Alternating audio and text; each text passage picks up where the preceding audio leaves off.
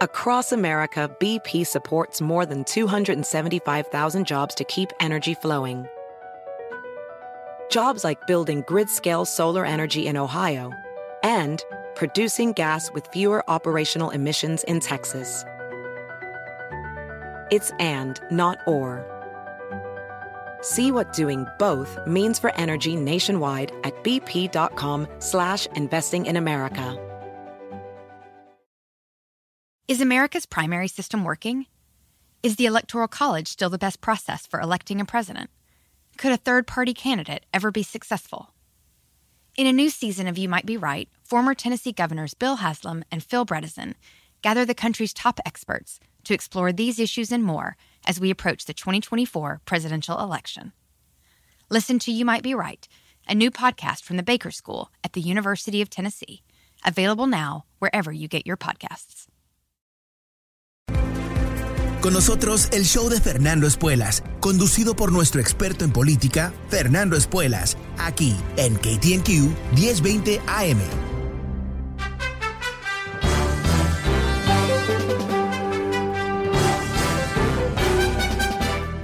Hola, ¿cómo estás? Soy Fernando Espuelas desde Washington. Muy buenas tardes y gracias por acompañarme. Uh, hace varios meses que estoy haciendo pequeños comentarios uh, sobre el presidente de México, López Obrador, uh, más que nada por preguntas que gente me ha hecho y he dicho más de una vez que estoy bastante enfocado sobre la política de Estados Unidos y menos la política de América Latina. Pero el otro día leí una historia en un periódico que me pareció bastante fascinante como ejemplo de lo que no podía explicar tan bien como quería antes, eh, porque uno de los elementos eh, básicos para entender a López Obrador es que él es un autoritario, ¿no? Es alguien que ah, usa eh, el tremendo poder de la presidencia mexicana para agarrar más poder, para poner en sus manos todo, los, todo lo que pueda brindar el Estado y de esa manera eh, distorsiona la democracia y más que la democracia como concepto, a la sociedad civil. Porque cuando tú tienes un presidente populista, autoritario, eso eh, usualmente termina mal para las instituciones, que son el mecanismo bajo cual una democracia se extiende a través del tiempo, ¿verdad? No es, eh, como dicen sobre Estados Unidos, que no es tanto como antes, no es un país de hombres, es un país de leyes. Ah, es un país de instituciones, no de individuos, ¿no? Esas cosas son, eh, parecen ser aspectos esenciales de cualquier democracia exitosa. Y yo creo que si somos objetivos, no podemos decir que la, democracia mexicana es exitosa en el sentido de que, bueno, eh, décadas y décadas y décadas y décadas de solamente un partido en el poder, corrupción masiva, ah, con cada presidente eh, se inventa un nuevo mecanismo de corrupción. Así que no creo que es exactamente lo más eh, exitoso del mundo, sino no habría tantos mexicanos en Estados Unidos que se tuvieron que ir de su país por falta de oportunidades. Y tampoco quizás habría una aristocracia tan rica, tan poderosa, tan inútil en México que eh, se eh, chupa todos los ingresos del país, dejando a millones y millones de mexicanos que son trabajadores, que quieren avanzar en su vida, que tienen sueños, que son como tú y yo, eh, sin muchas oportunidades más allá de trabajar en trabajos que pagan poco o irse a Estados Unidos. Pero eh, AMLO, como tú sabes, él hace un show todas las mañanas eh, del Palacio eh, de Gobierno en la Ciudad de México, donde él habla a la prensa y más que hablarle, debate con la prensa y los acusa de ser malos y de no entender las cosas, dementar y, y una cantidad de cosas. ¿no? Lo típico que hace un autoritario, desautoriza otros poderes en el Estado y no hay ningún poder tan poderoso, más allá del presidente, que el poder de una prensa libre en una democracia, porque el papel de la prensa libre, obviamente, es controlar al gobierno, es, ser ah, una especie de defensor del pueblo, en el mejor de los casos, y de esa manera lograr que, eh, más allá de las pretensiones y las mentiras y los inventos de cualquier gobernante, que haya un mecanismo objetivo que tenga como propósito servir a la gente. Entonces hay una innovación en este show que hace AMLO en las mañanas, ah, donde ahora está eh, básicamente señalizando a periodistas con nombre y apellido que han escrito cosas que no le gusta. O sea, esto no es lo que ocurre en casi todos los países, donde si sale un artículo escrito que es negativo, por ejemplo en Estados Unidos, de Biden, puede ser que te llame alguien de la Casa Blanca para decir, ¿sabes qué? Creo que no tienes la historia correcta, creo que deberías haber hablado con Juanito y María y, hubieras orientado mejor, estás equivocado. Tratan de, básicamente, decirte que te has equivocado. Ahora, hubo otro modelo, ¿recuerdas el otro modelo? Era Donald Trump ah, insultando a la prensa día y noche, diciendo que la prensa es el enemigo del pueblo, eh, es, es desautorizando la prensa, obviamente, ¿no? Entonces, eh, ¿qué es lo que está haciendo AMLO en un país que tiene, si no, bueno, está entre los niveles más altos de asesinatos de periodistas en el mundo? Cuando tú en, una, ah, en un ambiente de tanta violencia como existe en México, ah, en donde los periodistas ah, sufren a manos de los gobernantes, a manos de los criminales, a manos de los narcos, a, manos de, todo tipo de actores en muchos casos armados y sin duda violentos en la sociedad, ahora tienen el presidente, más allá de toda la presión y todos los, ah, los reclamos que él hace, que, que, es fake news y todo el resto, ahora está dándole a cada periodista una especie de grado, una especie de nota. Como te puedes imaginar, esto ha creado un revuelo no solamente en México, pero a través del mundo, donde organizaciones eh, que abogan por el derecho de la libre prensa, por la democracia y todo eso, están horrorizados por esto. Porque obviamente, ¿qué es lo que él está haciendo? pensámoslo, ¿no? Si, si tú eh, eres un periodista mexicano y un día, una mañana, el presidente te señaliza a ti, Fernando Espuelas, Juan Martínez, María Jiménez, ¿Qué, es, la señal que le, estoy dando, no a, Fernando, a María, sino al resto de los periodistas?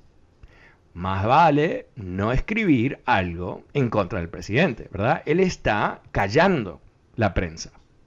Él está eh, creando un eh, escenario de control, de poder, de miedo, de silencio. Eso es lo que está haciendo. Entonces, eh, volviendo a, mis previos comentarios de que es un autoritario populista, eh, tenemos que enfrentarnos que es alguien que está debilitando una de las principales instituciones de una democracia sólida. Ahora, esto no es decir que no hay periodistas que se equivoquen, ¿no? No es decir que hay periodistas malintencionados por razón X, Y, lo que sea.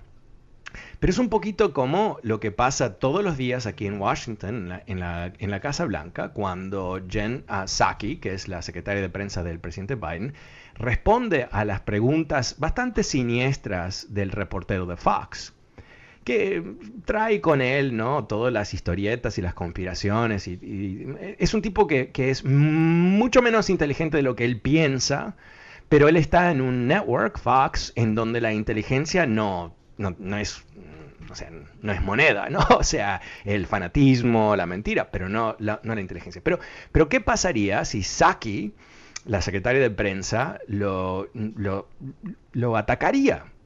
Ah, ¿Qué pasaría si no lo dejan entrar? ¿Qué pasaría si no dejan a la prensa en contra de Biden hacer preguntas? Bueno, esto es impensable en Estados Unidos. Digo, impensable bajo Biden, obviamente bajo eh, Trump ni, hacían conferencias de prensa. O sea, una decadencia total, un, odio hacia eh, Estados Unidos, honestamente, el sistema estadounidense brutal.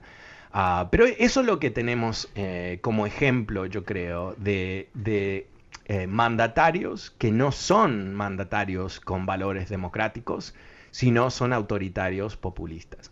Y si tú, tú piensas, sí, pero los periodistas son tan malos con él y todo, ¿sabes qué? Eh, la responsabilidad del presidente no es hacia, hacia, su propio poder, sino es hacia el país, obviamente, ¿no? Eh, ¿Y qué? Y fortalecer el país. Y no cabe duda que países que tienen una prensa fuerte, libre, independiente, objetiva, agresiva inclusive, son los países más exitosos del mundo. Y caso contrario, bueno, tienes eh, países en donde eh, la represión de la prensa es simplemente una extensión de la represión de la sociedad entera. Y en un país como México, o sea, yo, yo quiero mucho a México, a mí no sé por qué tengo una conexión muy emocional con, con el país. Y a mí me, molesta tremendamente que en un país tan necesitado, un país que tiene tanto caos y violencia y problemas de todo tipo, de pobreza, de educación, de medio ambiente, de trabajo y todo el resto, que haya un presidente más preocupado con atacar la prensa y hacer ruido y hacer un show todos los días y subirse a un avión en turista como si fuese el, flaco de la esquina, eh, eh, en vez de resolver estos problemas. Y, él es un presidente que tiene altos niveles de aprobación. En las últimas elecciones de hace un par de meses atrás no ganó una super mayoría, pero ganó una mayoría. Y eso le permite a él gobernar y legislar. Él podría, si no fuese un siniestro personaje, si él fuese realmente un demócrata con visión democrática para mejorar el pueblo, y él ha querido ser presidente toda su vida, así que eh, pensámoslo, en vez de hacer eso que sería productivo y útil para el pueblo, él se está eh, eh, ensalzando a, sí mismo, creando el enemigo, ¿no? La prensa es el enemigo, la oligarquía, los yanquis, este y el otro, en vez de resolver los problemas. Y yo creo que si tú eres alguien que, que te gusta AMLO, Ah, yo creo que debes, mi sugerencia es analizar un poquito qué es este tipo, qué representa este tipo realmente. Bueno, ¿cómo lo ves tú? ¿Eres un fan de AMLOcito? Ah, ¿No un fan? ¿Te parece que está haciendo un buen trabajo? ¿No? ¿Estás de acuerdo conmigo? Quizás eh, tú piensas que la democracia no tiene ningún valor y no hay que preocuparse. Bueno, quizás. Eh, llámame y cuéntame. Números 844-410-1020, 844-410-1020. Ah, recordándote también que este programa está disponible a través de podcast, totalmente gratis, a través de fernandoespuelas.com, Apple Podcast y Spotify. Pero empezamos la tarde con José Luis. Hola José Luis, ¿cómo te va? Hola Fernando, buenas tardes. Buenas tardes. Este, cuéntame, ¿cómo, lo ves tú? Eh, me está dando risa de lo que dices. Además, okay. me hace reír a veces. Porque, Qué bueno. Gran, parte, parte, de tu discurso, este, yo, creo que está basado, no sé en qué exactamente te basas, pero una gran parte tiene razón, pero otra gran parte yo creo que no. Mira, okay. lo que lo que hace el presidente de, de, México y hay videos, tú puedes buscar muchos videos de, de presidentes como digamos Salinas, Fox, Calderón, todos hay videos grabados donde ellos han, con sus propias palabras, han dicho lo, lo que van a hacer, digamos, con los, con los recursos naturales, con el petróleo, con los minerales. Y hay videos, entonces lo, lo, lo que AMLO hace es simplemente lo está dando a conocer para que, para que el pueblo de México se, se, entere de la verdad del pasado. ok, pero eso no es lo que él está haciendo. seamos claros, eh, seamos claros. No, eh, espera un segundito, porque, porque yo creo que, que, que, hay que ser precisos con esto que, que, Salinas fue un presidente miserable, ok. Yo, yo, no, yo no, no, no, o sea, es importante que, que entiendas mi, mi, punto de vista sobre esto. Pero Calderón, ¿qué? ¿Calderón? No, no, para, no, no, déjame explicarte, déjame, si eres tan amable, ok, déjame explicarte un poquito, por favor. Yo no, a mí no me importa el PRI, el PAN, uh, la mermelada, no, eso no es lo que a mí me motiva. A mí me motiva ver a alguien que tiene básicamente poder casi absoluto en el sistema de México, el presidente es como un emperador, y que lo, está utilizando para atacar la prensa cuando tiene problemas reales que él no está arreglando. ¿Qué hicieron los otros? Ok, es interesante históricamente, pero eso no para nada lo absuelve a Amlito aquí de lo que está haciendo. O sea, tú entiendes lo, lo, problemático que es para un país democrático que el presidente esté atacando la prensa. Tú, tú entiendes eso, ¿verdad? José Luis. Hay, una cosa que no, te has dado cuenta, que por ejemplo, los, medios de comunicación, lo que son los Televisa, los, medios más, este, más, más comunes de los últimos, no sé, 30, 50 años, lo que dicen ahora es son, muchas mentiras y se las comprueban con videos. Ok, José Luis, último intento de mi parte, eh, antes de pasar a otra persona. Eh, yo recién te he contado algo puntual. No tiene nada que ver con Televisa, no tiene nada que ver con nada, excepto que AMLO está atacando la prensa en las mañanas, haciendo todo un show de ponerle nombre y apellido a un a un periodista que no le gustó lo que escribió y uh, eso está creando peligro para el periodismo y a su vez está callando a los periodistas. Eso es un ataque a la democracia. ¿Puedes centrarte sobre eso? ¿Te parece que es justo eso? ¿Te parece que es lógico para un, presidente en una democracia actuar de esa manera? No, pero, pero mira, te, te, voy a decir algo, mira. En las pasadas elecciones de, de, del mes pasado hubo, hubo mucha mucha mentira en, en cuanto a las campañas y había videos grabados y, los periodistas no decían nada. La, la ok, no estás, nada. estás generalizando, sabes que está, tú no, no quieres centrarte sobre... E, el problema cuando alguien defiende a un presidente o un político eh, emocionalmente es que se pierde la noción de la realidad, ¿no? Eh, tú me estás tirando una cantidad de cosas que no tienen nada que ver, que hubo videos de Salinas, que, que eh, Peña Nieto es, un corrupto, sí, aparentemente lo es. Uh, o sea, todo es, eso está bien, eh, o sea, existe, lo entendemos. No tiene nada que ver con AMLO, realmente. Uh, lo que él, ¿sabes qué? Perdón, voy a reinterpretar lo que tú me dices, eh, porque yo creo que tú eres el ejemplo exactamente del peligro que representa un AMLO. Yo te he contado, eh, y, en otras ocasiones he contado varias cosas que él ha hecho que son altamente problemáticas para un país democrático. En algunos casos son estupideces, eh, como eh, terminar con los árboles en el Yucatán, o sea, cosas que son completamente locas, o, o, no invertir en energía verde, porque él piensa que lo mejor que puede pasar es que Petróleos de México sea más fuerte cuando todo el mundo está tratando de acabar con el petróleo. O sea, cosas que no están basadas en la realidad, ¿no? Eh, y tú, eh, más allá de, todos los hechos, todos los, datos, tú no vas a aceptar que se critique, porque tú lo quieres. Y ese es el problema, ¿no? Yo, eh, honestamente, cuando yo critico a un político, o cuando, cuando me gusta un político, mejor dicho, no, no, nunca me gusta un político por razones emocionales, sino porque me encanta cuando un político hace las cosas bien y se puede equivocar, no es perfecto y todo eso, pero hace las cosas bien. A mí me gusta Biden, no porque estoy enamorado de Biden, pero porque está haciendo bien las cosas, está logrando lo que dijo que iba a lograr y hay y imperfecto y hay momentos en donde uno dice por qué no va más rápido y todo eso, pero el momento que él haga algo que esté mal hecho, por, por malévolo o por estúpido, yo lo voy a decir, yo lo voy a decir. Eh, la diferencia aquí, que tú básicamente eres el equivalente de un trumpista mexicano, ¿no? A los trumpistas le puedes decir las cinco cosas, los mamarrachos de Trump, con detalle, con evidencias, con videos y fotos, igual te, te, siguen escupiendo la misma cosa. Sí, no, pero los demócratas, ¿no? ¿Qué es lo que exactamente lo que tú has hecho? Sí, no, pero el PRI, ¿no? Es exactamente lo mismo. Ese es el problema con el fanatismo uh, conectado a la política. Ahora, ¿por qué lo hace? Te preguntas, ¿por qué él está generando este fanatismo? Bueno, esto es la, la mentalidad de los populistas. Y recordemos que él ya hizo algo en su carrera que fue un ataque a las instituciones mexicanas, que es después de haber perdido una elección presidencial, creo que fue, no sé si fueron 10 años atrás o 15, algo así, él se proclamó presidente y fue el Zócalo, la plaza central de la Ciudad de México, hizo toda una ceremonia donde se puso la banda presidencial, o sea, como que lo más loco del mundo posible, ¿no? Entiendo que él estaba diciendo que le habían robado las elecciones, eso lo entiendo, y quizás le robaron las elecciones, pero es completamente otro esquema, otra idea, ¿no? De después declararse, declararse presidente, como si eso fuese de alguna manera aceptable.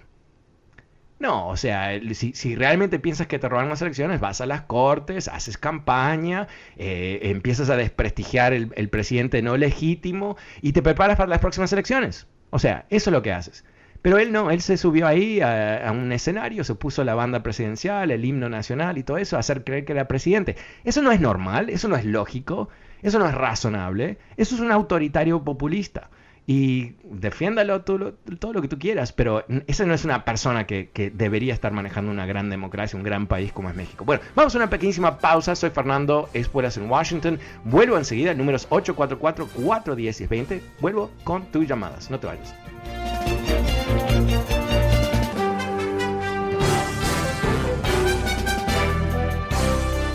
Hola, ¿cómo estás? Soy Fernando Espuelas desde Washington. Muy buenas tardes. Gracias por acompañarme. Hablando hoy sobre el presidente de México, AMLO, eh, te estaba comentando sobre lo que es esta terrible acción que él está tomando eh, durante sus ah, mañanitas, sus, uh, sus, bueno, es una conferencia de prensa, pero es un show que hace todas las mañanas en el Palacio Nacional.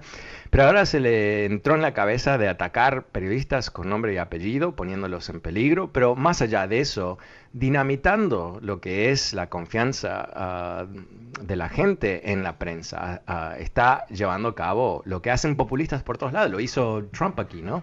Con fake news y todo el resto. Eh, está eh, debilitando uno de los poderes esenciales de cualquier democracia, que es una ah, prensa libre y objetiva que pueda informar a la gente y también controlar al Ejecutivo en particular.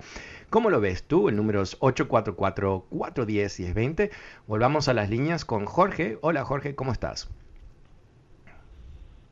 Fernando, buenas tardes. Buenas tardes. Fernando, buenas tardes. Mira, tú que sabes mucho más que, o al menos que yo, ¿cuánto crees que cuesten los mañaneros de AMLO aproximadamente? O sea, ¿cuánto cuesta en producción, en tiempo de televisión, en todo eso? No sé, no sé, no, sé qué gastos sean en eso. Te pregunto. ¿Tú dices del gobierno de México? Exactamente, ajá. Ah, em, nada, o sea, es, en el Palacio Nacional. No, no, no, es relevante, ah, no, sé, no, entiendo el punto de tu pregunta. ¿Por qué, por qué eso sería relevante? Eh, a esto voy, de que han hecho cuentas y cuestan como 130 millones de pesos este, cada conferencia según las, ciertos gente que saben de eso. Eh, a lo que voy que la gente, AMLO es un es al lado contrario de Trump, es, es ultraderecha, Trump es que es ultra izquierda y se va se va con la cosa de que pues le quité el dinero a los presidentes, le quité esto, les quité otro, pero hay muchas cosas que se gastan como las pensas, como los las las ah, lo de los uh, el petróleo, un tren, el, que cambió el, cambió el aeropuerto de lugar, todo eso.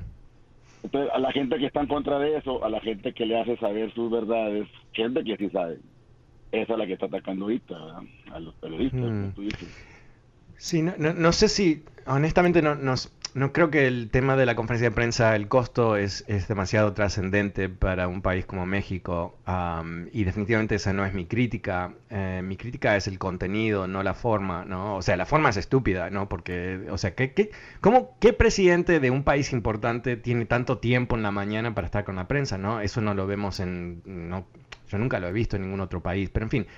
Ah, pero pero la, parte problemática, esto es muy básico, o sea, un presidente que esté atacando a la prensa en una democracia es un presidente que está dinamitando la confianza del pueblo en lo que es uno de los poderes eh, independientes del Estado. ¿no? Yo considero la prensa un poder de Estado, aunque no está controlado por el Estado en el mejor de los casos, ah, pero en toda constitución que tiene una cláusula de libre expresión y libre prensa, eh, está reconociendo que ninguna democracia puede existir sin ese, ese, jugador, ese, ese, jugador en la cancha. Así que, em, bueno, yo, creo, yo creo que... Eh, mi punto es no exactamente la prensa, no exactamente el dinero, sino que, o sea, estás contra mí, si no estás conmigo, estás contra mí, a eso me refiero. Claro, claro, No, no, claro, sí, sí. Bueno, eso sí, eso es fundamental. Es, es, una, es parte de la fórmula de los populistas, ¿no?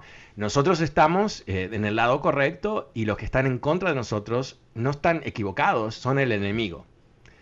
Y eso es fundamental porque entendamos un poquito cuál es el concepto del populismo autoritario, ¿no? La idea es que yo como ciudadano le voy a entregar, yo voy a votar por alguien, pero encima de votar por esa persona le voy a permitir que, que, que va más allá de los poderes tradicionales, ¿no?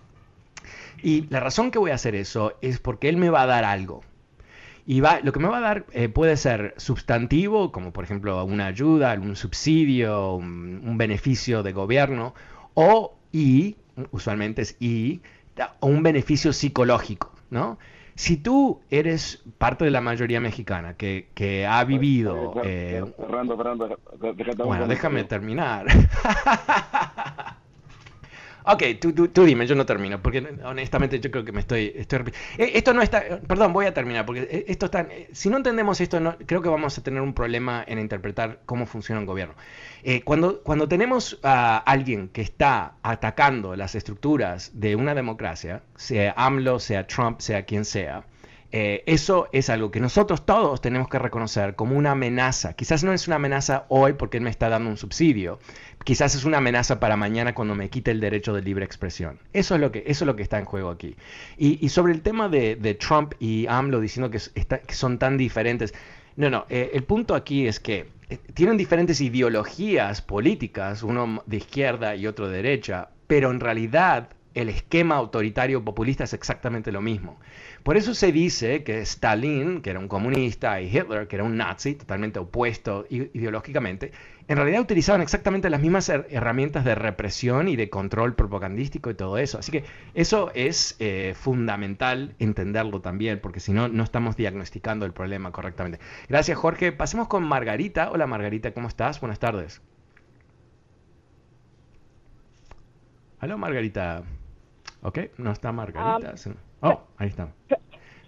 Fernando. Adelante. Sí, hola, ¿cómo estás? Ok, bien, gracias. Este, uh, estoy llamando porque estaba escuchando que estabas, estabas hablando acerca del artículo que has leído de, acerca de México. Ajá. Déjame decirte antes que todo, Fernando, que tú eres mi, mi influencer. Oh, porque por ti soy ciudadana, me hice, me hice independiente cuando me hice ciudadana, ah, por ti voté demócrata, pero ahora no estoy tan contenta con los demócratas y te voy a decir por qué.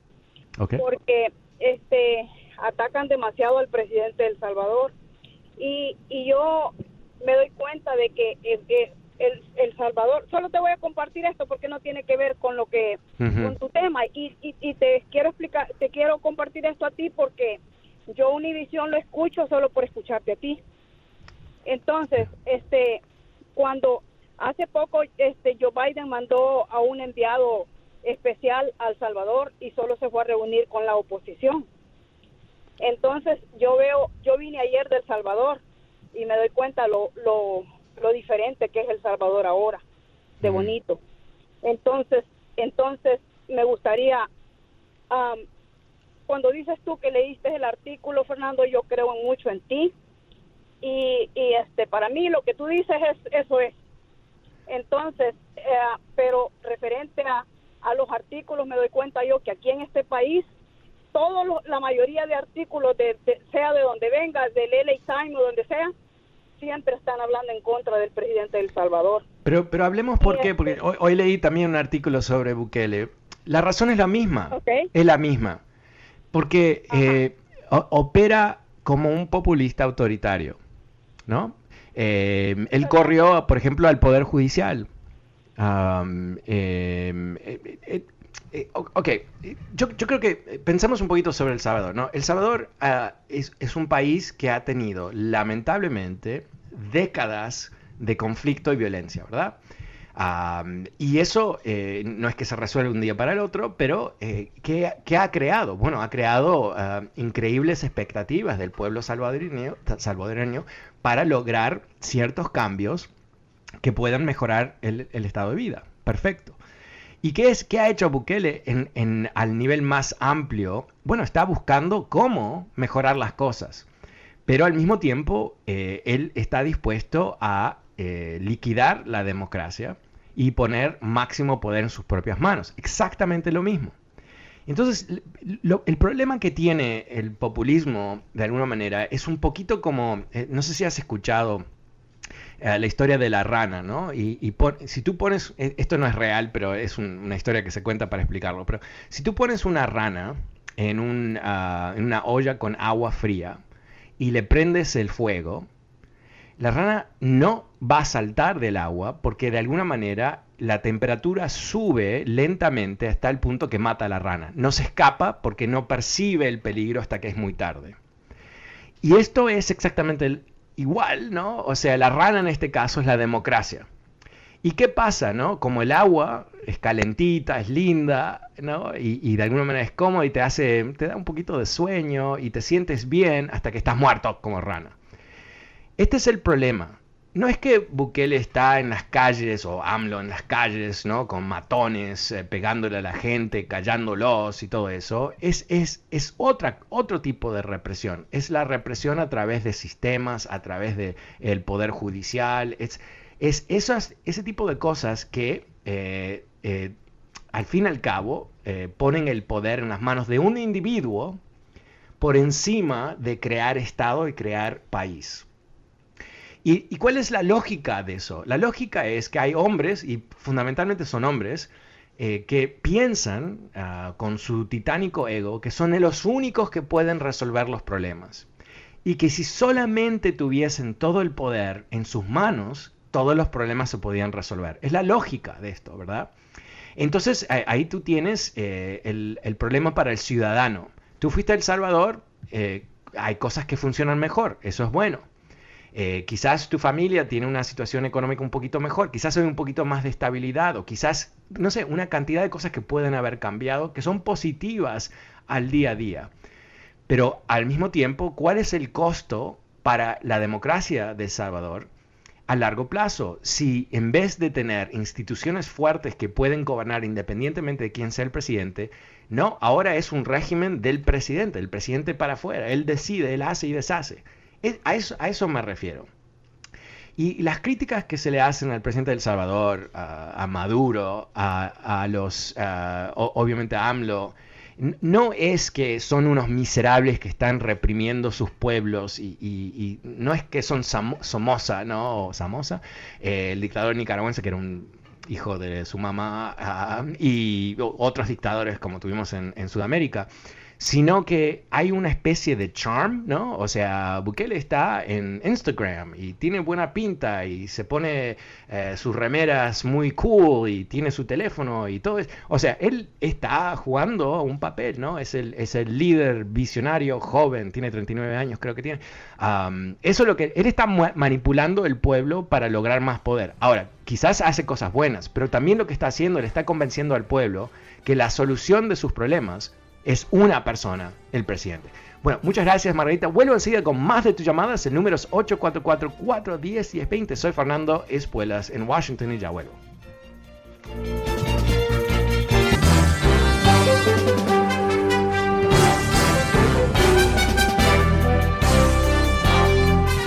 Hola, ¿cómo estás? Soy Fernando Espuelas desde Washington. Muy buenas tardes. Acompañarme Ah, gracias por acompañarme. Estamos hablando hoy del populismo del presidente de México, eh, sus ataques a la prensa y cómo eso debilita al fin y al cabo México, debilita el sistema, ah, no crea la oportunidad para que el sistema sea cada vez más democrático, más, ah, más hábil en atender las necesidades de la gente, pero sí logra poner máximo poder en las manos del presidente como si fuese una especie de, de emperador romano. ¿no? El número es 84 444-410-1020. Recordándote también que este programa está disponible a través de podcast.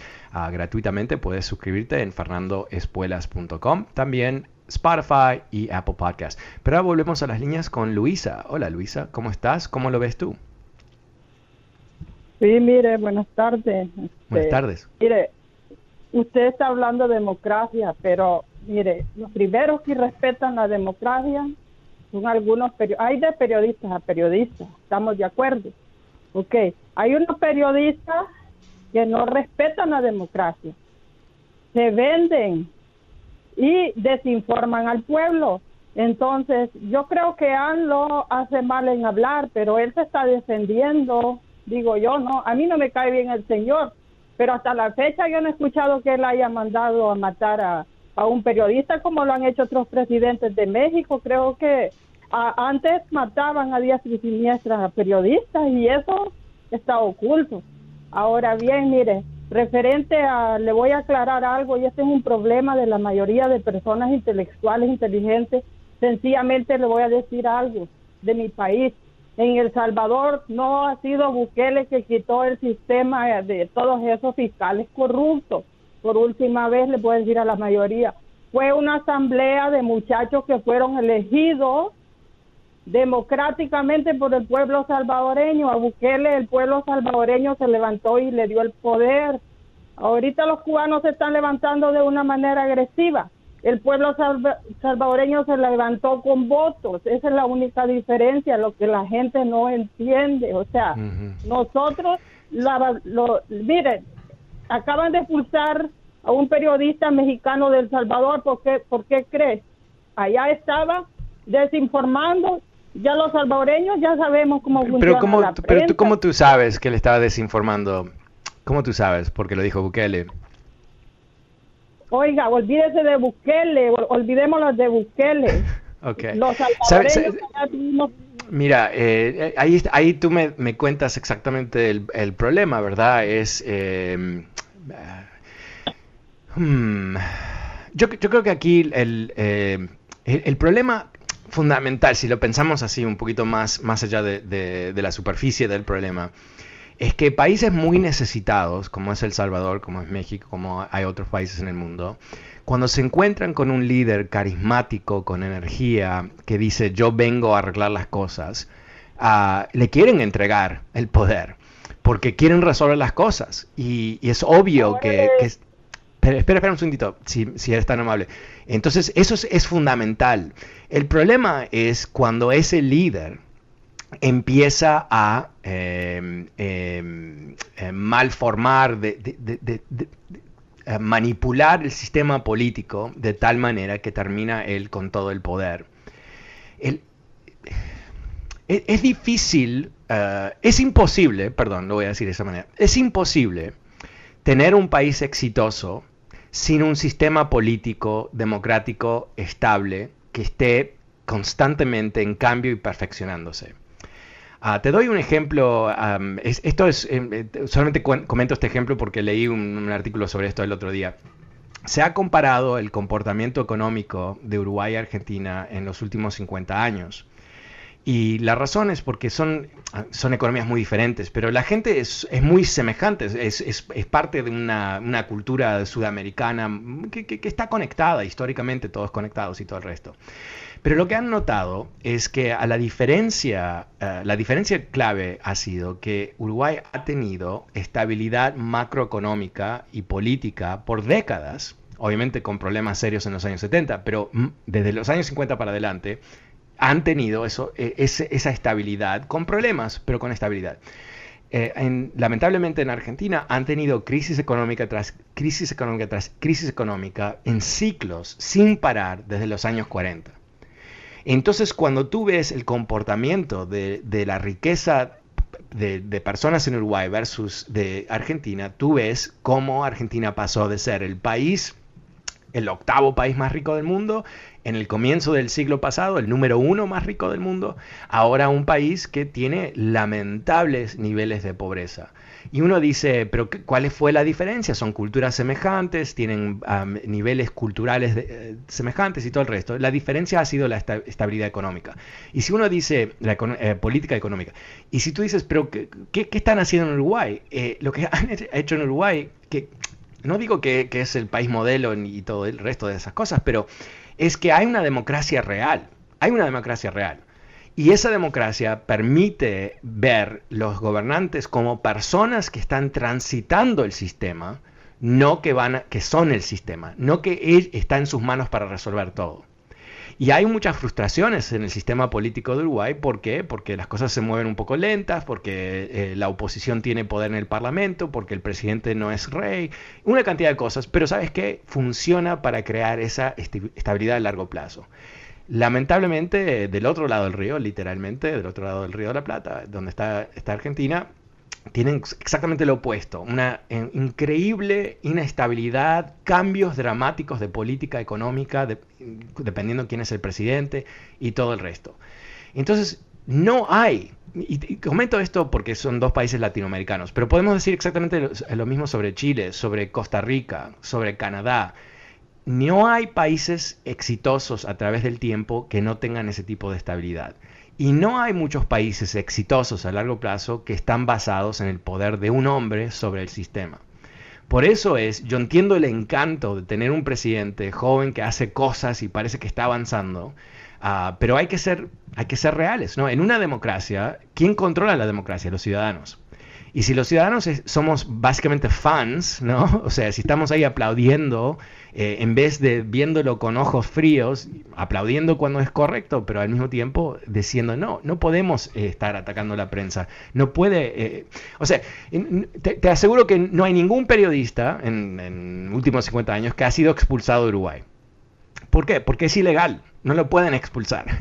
El periodista puede escribir cualquier estupidez, puede insultar al presidente, al gobierno del país, los uruguayos y todas las 14 millones de vacas, ah, pero igual no lo van a poder expulsar porque no existe el esquema bajo la expulsión de un periodista por lo que escribe. No sé el caso que tú me citas, que porque este periodista mexicano fue expulsado de Salvador, pero eh, honestamente, en una democracia o sea, Estados Unidos no expulsa periodistas tampoco, Alemania tampoco. O sea, son cosas que son de autoritarios y son señales no de fortaleza, sino de debilidad del sistema, por lo menos. Muchas gracias, Luisa. Pasemos con Nacho. Hola, Nacho, buenas tardes, ¿cómo te va? Fernando, ¿cómo estás? ¿Qué tal, Fernando? ¿Cómo estás? Muy bien, gracias. ¿Y tú? Qué bueno, me da gusto. Por fin, por fin ah, te, he llamado por, bueno, desde que tengo uso de razón, pero desde que entró AMLO, he querido que hables de él. Ah, cada, que te he llamado te he recordado eso y, porque yo sabía que eso ibas a exactamente lo que estás diciendo ibas a decir, porque esa es mm. la realidad de las cosas. Él les, ha, él les, ha, les ha tatuado en la cabeza a la gente, es como una mujer que le acaba de dejar el marido y llega un, un gandaya y la y porque está bien débil de, de su mente, fácilmente la hace igual y al poco a pocos años está peor que como estaba antes. Y eso es exactamente lo que hizo AMLO. Y, en El Salvador van a hacer lo mismo. dices tú, los palos, no le está dando palos, pero se los va a dar después. Cuando pase el casi, casi es seguro que se los va a hacer después. Cuando la gente empiece a darse cuenta que no es lo que era y que la empiece gente a, ir en contra, entonces entonces van a venir los palos como está pasando en, en Cuba. Exactamente lo mismo. Entonces, papá, y eso es lo que lo que lo que va a pasar en, México. En México ya está pasando, porque ya la gente empezó a, salirse, a no a no creer, porque ya se dieron cuenta que AMLO es un mentiroso, o sea, es un mentiroso de, de, hueso colorado y grandísimo. Y ahora cuando cuando el fin de semana vi la vi, el, vi de Jorge Ramos y vi las mentirotas que le digo que hizo, que, que no que su le dijo él le dio las le dio los números de las muertes del covid y todo eso y él le dijo que eso no era cierto que eso era eran otro que él tenía otros datos entonces, o sea, ¿a dónde llega? O sea, o sea, o sea que, que él hubiera dicho, ok, tengo otro, pero una fuente, ¿qué, ¿qué, fuente? Una fuente que no es que no es del gobierno, yo tengo esos datos de esa fuente, no del gobierno, ¿cómo? ¿Quién le va a creer al gobierno? Y, la, y te digo, ese es el problema de, de México, que les grabaron que si no estás con él, eres su enemigo, o eres o eres corrupto, o recibes chayote, que él le, pues, él le sacó ese nombre. O sea, a ti, a ti desde hoy te van a decir que eres chayotero, que te están dando dinero, que te están dando dinero de, de, los otros, el PRI, el PAN, como el, que, el primero que te llamó. Te va a decir eso, que te están dando dinero, porque porque eso es lo que dijeron de Jorge Ramos, que le están dando dinero. Jorge Ramos, ¿qué va dinero va, le va a estar dando? No entiende que él, va, él trata de buscar el bienestar de México. Bueno, él, es, es, un, eh, es un empleado muy bien pago, vamos a decir de esa manera. y, y también no, no es un corrupto. No, pero, pero, pero, pero eso es, es esa es la, el ataque clásico a los periodistas, ¿no? Que son comprados y todo eso, y es una manera de, de desestimar lo que dicen y, y, y, buscar no, no responder a lo que es la crítica real. Por ejemplo, el, el tema de las muertes de COVID, ¿no? Eh, se entiende, o sea, no, no, es por Jorge Ramos, pero porque se entiende, hay uh, organizaciones mexicanas que dicen no, no coinciden los números oficiales con el número de entierros, por ejemplo. ¿No? O sea, hay, hay diferentes niveles de control de números. Y obviamente en un país como México, que es un país muy grande y hay cierto caos en el sistema, que uh, los números nunca van a ser exactos quizás, pero al mismo tiempo yo creo que, que, de eso se trata, ¿no? Cuando tienes un presidente autoritario, te va a mentir, te va a mentir, porque él siempre va a estar tratando de justificar por qué está uh, agarrando el poder en sus manos. Así es. Y también quiere explicar por qué no ha podido resolver todo. Y la razón que no ha podido resolver todo eh, no es por su propia falta de capacidad o visión o, o, ideas, es por el otro. ¿Quién es el otro? Ah, es el otro partido político, el expresidente, la prensa, los yanquis, eh, esto y lo otro y, y, algo no sabe qué hacer. Yo creo, yo, yo creo que no sabe qué hacer. Yo creo que AMLO, AMLO no tiene, no tiene, no es mala persona en mi pensamiento pero es, completamente está, no sabe qué hacer. Yo creo que esa es mi, esa es una opción, pero esa es nada más una opinión. No sabe ni por dónde dice, porque la única manera es atacar, atacar, atacar, porque no sabe para, para, para llamar la atención por otro lado y que no se den cuenta de su completa ineptitud. Eso es lo que yo pienso. Pero, quizás, quizás tienes razón, pero, pero yo creo que, que también es una personalidad, ¿no? O sea, yo en, en, mi, en mi propia carrera me he encontrado con muchas personas que se equivocan con algo y nunca pueden reconocer su propio papel en, la equivocación, en el error. siempre hay una excusa, ¿no? Siempre hay un problema eh, eh, externo a ellos mismos y su capacidad de actuar. Y hay otras personas que se equivocan y dicen, wow, me equivoqué, ¿qué puedo aprender de esto? ¿Cómo puedo cambiarlo? Eh, necesito rodearme de personas que saben más o necesito lo que sea que necesite para, para mejorar mi comportamiento, mi, mi, mi, gestión, lo que sea. Y, yo creo que, que la primera persona, la que nunca reconoce sus errores y siempre culpa a otros, es una persona que nunca crece, ¿verdad? Nunca puede avanzar porque nunca está aprendiendo. Lo único que hace es lamenta el error, culpa a otro y pasa página. Eh, mientras tanto, los gobernantes que reconocen los problemas y, los admiten y dicen, ¿sabe que esto no salió bien?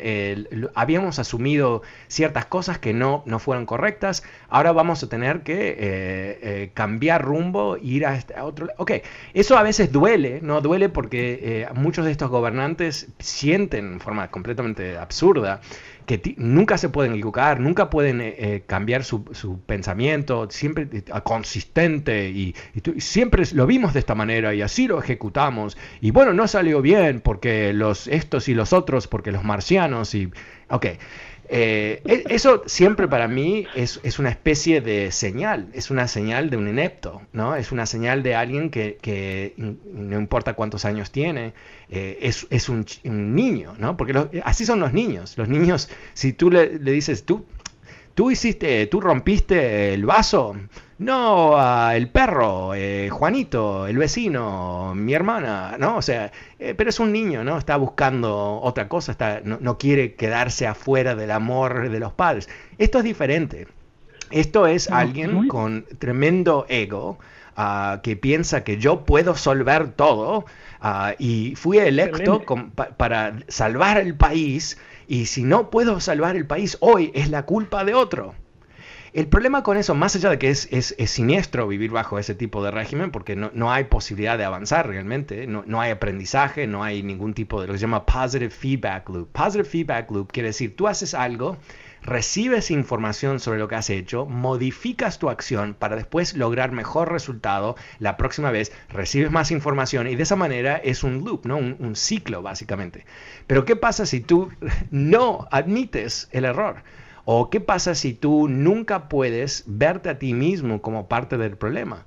Em, yo em, el, otro día, está relacionado el otro día em, me informaron que un ex colega mío de hace muchos años atrás, realmente una persona eh, que no aprecio para nada, un mal tipo, vamos a decir, como decimos en Uruguay, está hablando mal de mí, está hablando mal de mí. Y yo eh, inmediatamente dije, bueno, en realidad lo que pasó ahí fue él, él, él, él, él, él él se equivocó, él hizo eso, y papá, ¿no? Y después me escuché a mí mismo y dije, pero ¿quién soy? ¿Un nenito de cinco, de cinco años? No, eh, no, yo era el presidente de esa empresa, eh, eh, pienso que él hizo cosas mal, sí hizo cosas mal, pero yo fui el presidente, yo tengo la responsabilidad. ¿Qué hubiera cambiado yo? Y ahora me doy cuenta, uh, hubiera cambiado esto y lo otro. ¿Y, ¿Y quién tenía la culpa por no hacer ese cambio? ¿Este tipo que mal habla de mí o yo? Yo. Ok, eso no es garantía que no me voy a equivocar la próxima vez, pero quizás, por lo menos para mí, es cierta, cierta garantía que, estoy madurando y entendiendo que, que en todos los problemas que he tenido en mi vida, yo he estado presente en ese problema. Bueno, me he quedado sin tiempo. Muchas gracias, Valentín. Muchísimas gracias a todos que participaron. Vuelvo mañana, como siempre. Soy Fernando Espuelas. Muchísimas gracias. Chao.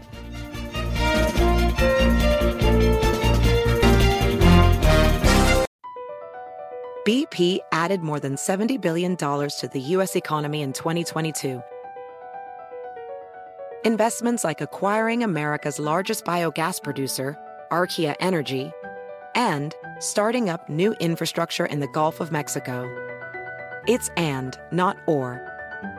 See what doing both means for energy nationwide at bp.com slash investing in America.